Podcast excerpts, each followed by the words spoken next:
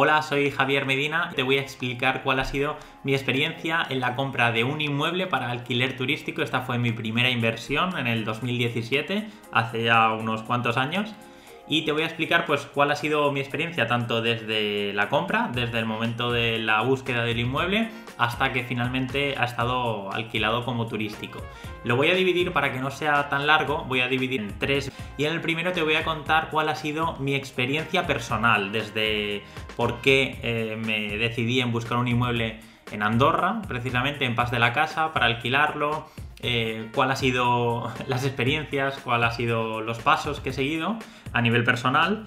Y en el segundo voy a explicarte eh, los números, cuáles han sido las inversiones, los impuestos, las tasas, los plazos, eh, todo lo legal por así decirlo, eso lo vamos a separar en el segundo. Y por último voy a realizar un tercero en el que voy a hablar exclusivamente sobre el alquiler turístico, pues cuánto ingreso, cuánto me cobran, cómo lo gestiono a través de Airbnb, de Booking, cómo, cómo hago todo este proceso. Bueno, así que si te interesa este contenido, suscríbete al canal Libre a los 30, ya que voy subiendo contenido de este tipo cada semana. Bueno, muchos os preguntaréis que si era mi primera inversión inmobiliaria, ¿por qué me compliqué tanto? Yo también me lo pregunto a veces, ¿por qué no pues compré un piso para alquiler tradicional al lado de donde yo vivo, que conozco más o menos la zona? Pues no, me quise complicar y busqué en Paz de la Casa, en Andorra, y tenía algún sentido. Y es que es un sitio muy especial para mí porque me encanta, me apasiona el esquí y fue donde prácticamente esquié por primera vez, donde hice excursión de, fin de curso con amigos. Bueno, tengo grandes recuerdos de Paz de la Casa, de Andorra, así que es un sitio al que eh, íbamos prácticamente cada año. Cada año eh, a esquiar, sobre todo en la temporada de esquí o en verano. Entonces, eh, finalmente decidimos que como íbamos a esquiar cada temporada o un par de veces a la temporada, pues que sería más económico el tener nuestro propio apartamento que estuviera alquilado y cuando quisiéramos ir nosotros, pues hacer uso de él.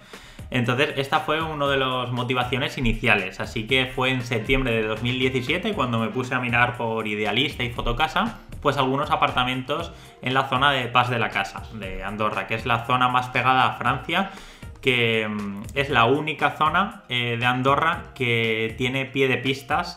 Directamente puedes ir caminando, desde el apartamento puedes ir caminando sin necesidad de coger el coche eh, y entrar directamente a las pistas. Es decir, puedes salir del apartamento con, los, con las botas puestas y los esquís en los hombros y directamente entrar eh, a esquiar a las pistas. Esto no ocurre en las otras zonas del país. Por eso es por lo que Paz de la Casa es tan atractivo para el turismo de esquí. Yo soy de Valencia, así que se lo comenté a mi novia y ella encantada. Nos fuimos, eh, bueno, primero contactamos con varias inmobiliarias, estuvimos viendo varias opciones a distancia hasta que nos decidimos por tres o cuatro pisos a visitar y a finales de septiembre alquilamos un apartamento allí, en Paz de la Casa precisamente, y nos hicimos el viaje de siete horas hasta ahí en coche para durante un día visitar con varias inmobiliarias pues diferentes inmuebles que ya habíamos visto anteriormente pues a través de fotos o vídeos que nos habían ido mandando a través de WhatsApp o directamente a través de Idealista. Todo a través de inmobiliarias, eso sí. Una vez estamos allí en Andorra, quedamos a las 9 de la mañana con varias inmobiliarias que nos van enseñando diferentes pisos y nos van hablando un poco sobre cómo está la situación de mercado en cada zona de, los pisos que vamos visitando. Finalmente hay uno que es por el que nos decidimos que está por reformar, por actualizar, por así decirlo, pero que se podría empezar a alquilar sin mayor problema. Y bueno, quedaos con el detalle de que cuando fuimos allí a visitar los inmuebles tuvimos que alquilar un apartamento, lo alquilamos a una agencia y esta agencia la verdad que nos, sorprendió porque cuando llegamos por la noche, llegamos casi a las 12 de la noche, con el, después del viaje de 7 horas desde Valencia, pues nos recibió con una bandeja con galletitas para recibirnos. Y bueno, se nos quedó grabado porque pagamos por esa noche, que no sé si eran unos 25 euros, o sea, algo ridículo que incluyendo pues el coste de la limpieza, de la lavandería, de la persona de la agencia que, tendrá que ganar y encima nos trajo unas galletitas, pues nos sorprendió muy gratamente. Y quedaos con este detalle porque lo veremos en el tercer vídeo que tiene algo mucho que ver con lo que nos ocurrió este día. Finalmente, después de visitar todos los pisos con las inmobiliarias, eh, pasamos el día entero visitándolo y esa misma tarde nos dice una inmobiliaria del piso que más nos había gustado que mañana, por la mañana, o sea, el día siguiente, eh, venía una pareja de Madrid también a ver ese piso que estaba muy interesado. Entonces nos meten un poco de presión y finalmente cedemos y esa misma tarde nos quedamos con el piso, hacemos la reserva y ya es nuestro. Es aquí cuando empieza una fase diferente que es la de la búsqueda de financiación. Ya sabéis que eh, lo bueno que tiene el mercado inmobiliario es que te permite apalancarte con poco capital, puedes eh, comprar un inmueble con la ayuda apalancándote en la financiación que te ofrecen los bancos, ¿no? Es por, eh, eso que es, tan atractivo el mercado inmobiliario, porque te permite hacer este apalancamiento que otros mercados no te lo permiten. Así que empezamos a buscar eh, la opción de financiación. ¿Por dónde empezamos? Pues lo normal, en nuestros bancos, en, mi banco de España, con el que trabajo, trabajo con varios en España, pues me fui a preguntar eh, a ver qué condiciones me daban para una hipoteca para comprar este piso en Paz de la Casa. ¿Cuál fue el resultado? la primera decepción y es que ningún banco español concede hipotecas para inmuebles ubicados fuera del territorio español. Así que ahí fue el primer golpe de realidad, cuando yo tenía un piso reservado y no me podían dar ninguna hipoteca para este piso. Por lo tanto me quedaban dos alternativas, o bien buscar una hipoteca en un banco de Andorra o bien en España pedir un préstamo personal con el incremento de intereses que eso supone. Así que empecé por la búsqueda de una hipoteca en un banco de Andorra. Me recorrí tres entidades diferentes y la mayoría, eh, dos de ellas me dijeron directamente que todavía estaban muy cerrados, el país en sí estaba muy cerrado a, personas que venían de fuera, que no eran residentes de ahí, por lo que estaba muy muy complicado que me concedieran una hipoteca siendo residente español y no, no siendo andorrano. Por lo tanto, me recomendaban directamente que me fuera a un banco español porque ahí tenía muy muy pocas probabilidades de que me lo concedieran. Aún así, le envié toda la documentación a estas tres entidades de Andorra y ninguna, ninguna me concedió la, hipoteca para el piso de ahí. Por lo tanto, ya solo me queda una, opción, era pedir eh, un préstamo personal en España, que eso sí que se concedió, pero que veremos los números en el segundo vídeo. Y cuando ya teníamos todo el dinero para poder realizar la compra del inmueble, más los gastos, más notaría, inmobiliaria y los impuestos, pues teníamos que abrir una cuenta bancaria para poder eh, hacer un cheque para el momento de la notaría, ¿no? Así que nos decidimos por abrir una cuenta en un banco de ahí de Andorra y esta experiencia nos sorprendió, nos sorprendió enormemente, ya que a diferencia de aquí en España, pues bueno, normalmente vas a un banco, tienes que hacer cola, esperas, eh, la atención para caja pues no es la mejor del mundo, ¿no? A veces parece incluso que molestas. Pues ahí era completamente diferente. Me acuerdo que, entramos mi novia y yo, entramos por la puerta y nos vino a recibir una persona del banco que se levantó de la caja, dio la vuelta, nos atendió en la puerta, nos trató de, usted, por aquel entonces teníamos veintipocos años, bueno, señores, que desean? Eh, ¿Les puedo ayudar en algo? Bueno, increíble, una atención increíble, como si fuéramos con un maletín de 2 millones de euros a gastar, pero que va, que va, nada más lejos de la realidad. Solamente queríamos abrir una cuenta bancaria. Por lo tanto, lo comentamos, se le abrieron los ojos como si, no sé, por lo que os digo, como si fuéramos a ingresar 2 millones de euros y nos, nos, dijeron que por favor que nos sentáramos un momento, que enseguida nos atendían. Llamaron a, pues me imagino que el responsable, algún responsable para que nos abriera la cuenta, nos acompañó al edificio de al lado, nos, llevó a un edificio que estaba al lado, eh, nos metieron en una, en una sala, nos ofrecieron algo de beber, algo de comer mientras íbamos a, mientras iba a bajar el director de, de la oficina para atendernos tenía música de espera, bueno, algo increíble comparado con lo que estamos acostumbrados aquí en España. Finalmente bajó el, responsable del, banco que nos iba a abrir la cuenta, por así decirlo, el, que nos iba a gestionar nuestra cuenta, nuestro perfil, y el director de la oficina nos preguntó, bueno, pues para qué era la apertura de la cuenta, un poco sobre, sobre nosotros, y finalmente tuvimos que rellenar un cuestionario. Algo curioso también, en el que se nos preguntaba pues, de dónde procedía el capital, también si teníamos algún cargo político en España o si teníamos algún familiar directo con cargo político. Todo esto para, el, para evitar el blanqueo de capitales, eh, pues nos lo preguntaban. Finalmente pudimos abrir la cuenta y fue una experiencia muy agradable.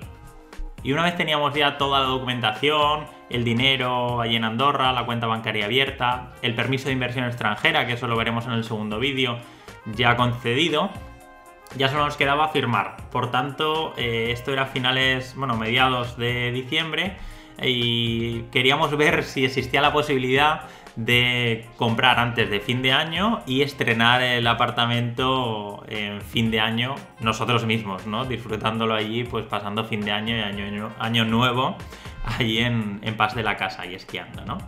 Así que teníamos un poquito de prisa por eso y nos dio la sensación de que el vendedor eh, ya sabéis que la temporada alta de esquí va desde noviembre hasta abril, más o menos, es la temporada alta donde, donde las pistas están abiertas y donde, por tanto, se alquila a mejor precio los apartamentos. Y la sensación que nos dio en todo momento es que el vendedor no le interesaba mucho venderlo tan pronto, sino esperarse más bien a final de temporada para así, mientras poder aprovechar eh, alquilando ese piso mm, por la temporada alta, ¿no?